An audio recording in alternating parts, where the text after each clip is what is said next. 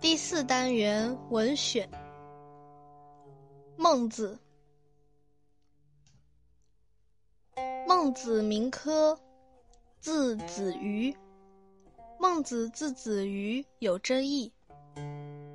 战国时邹国人，约生于公元前三七二年，死于公元前二八九年。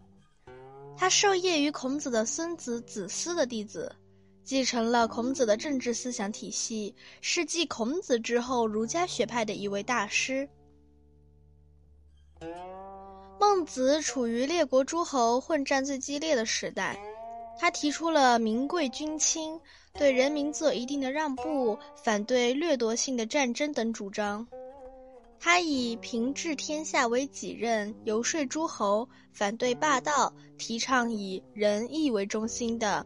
所谓仁政王道，他发展了孔子的宗周思想，希望在诸侯中选出一个能够望天下的君主。当时各国诸侯正热衷于征伐混战，认为他的主张迂腐不切实际，都不采纳。于是他退而与弟子著书，就是流传到现在的《孟子》。孟子长于辩论。善用譬喻，他的文章气势磅礴，感情奔放，在先秦诸子散文中极为突出，对后世散文有很大的影响。孟子在宋以前只列于诸子之林，《宋史》列于经部，南宋朱熹又把他编入四书，并为之作集注。此后研究孟子的人也就渐渐多了起来。孟子共七篇，各篇分上下。现在通行的注本有十三经注书本，东汉赵齐注，宋孙氏书，宋朱熹的四书集注和清焦循的《孟子正义》。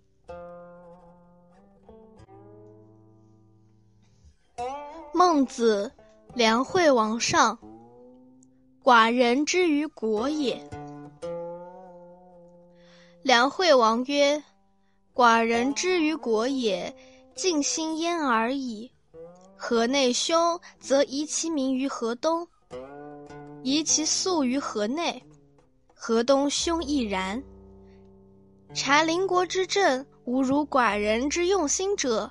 邻国之民不加少，寡人之民不加多，何也？”孟子对曰。王好战，请以战喻。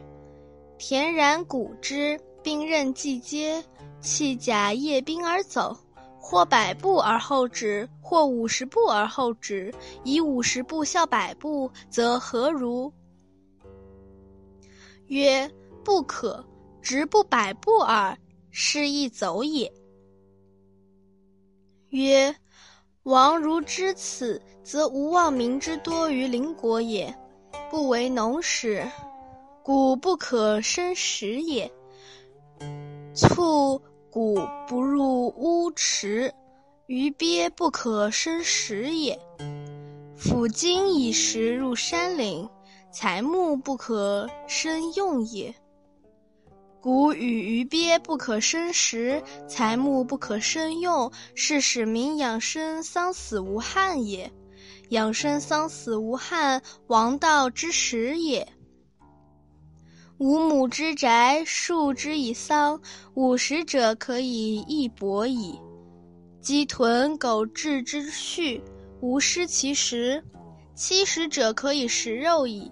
百亩之田，勿夺其食；数口之家，可以无饥矣。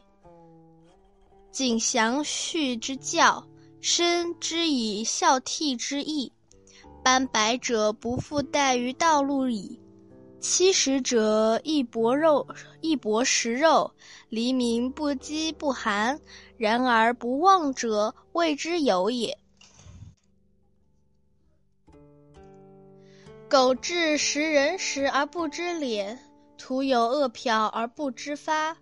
人死则曰：“非我也，遂也。”是何异于刺人而杀之？曰：非我也，兵也。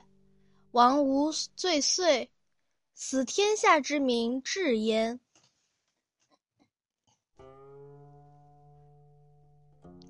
译文：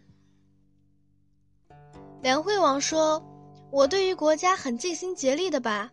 河内遇到饥荒，就把那里的老百姓迁移到河东去，把河东的粮食运到河内。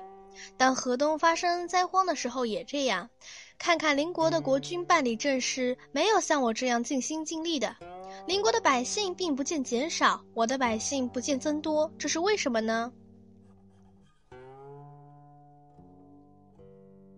孟子回答说：“大王喜欢打仗，就让我用打仗来比喻吧。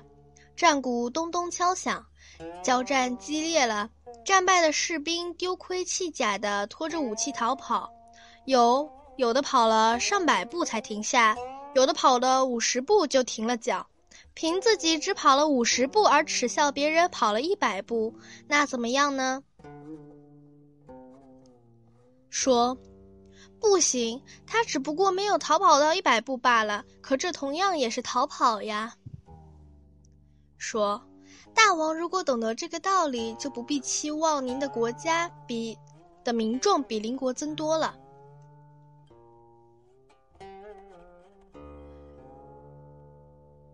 孟子说：“只要不耽误农时，粮食就吃不完；密孔的渔网不入池塘，鱼鳖水产就吃不完。”砍伐林木有定时，木材便用不尽；粮食和鱼类吃不完，木材用无尽。这样便使老百姓能够养活家小，葬送死者而无遗憾了。老百姓养生送死没有缺憾，这正是王道的开始。孟子说，在五十亩大的住宅田旁种上桑树，上了五十岁的人就可以穿着丝绸了。鸡鸭猪狗不失时节的繁殖饲养，上了七十岁的人就可以经常吃到肉食了。一家一户所种百亩的田地，不误农时得到耕种，数口之家就不会闹灾荒了。注重乡校的教育，强调尊敬长辈的道理，须发花白的老人们就不会在肩挑头顶。年满七十岁的人能穿上丝绸，吃上鱼肉，老百姓不缺衣少食，做到了这些而不称王于天下的是绝不会有的。现在猪狗吃的是人吃的食物，而不知道设法制止；路上出现饿死的人，不知道赈济饥民；百姓死了就说杀死人的不是我，是因为年岁不好。这种说法与拿刀把人杀死后说杀死人的不是我，是兵器有什么不同？大王不要归罪于年臣，这样普天下的百姓便会涌到您这儿来了。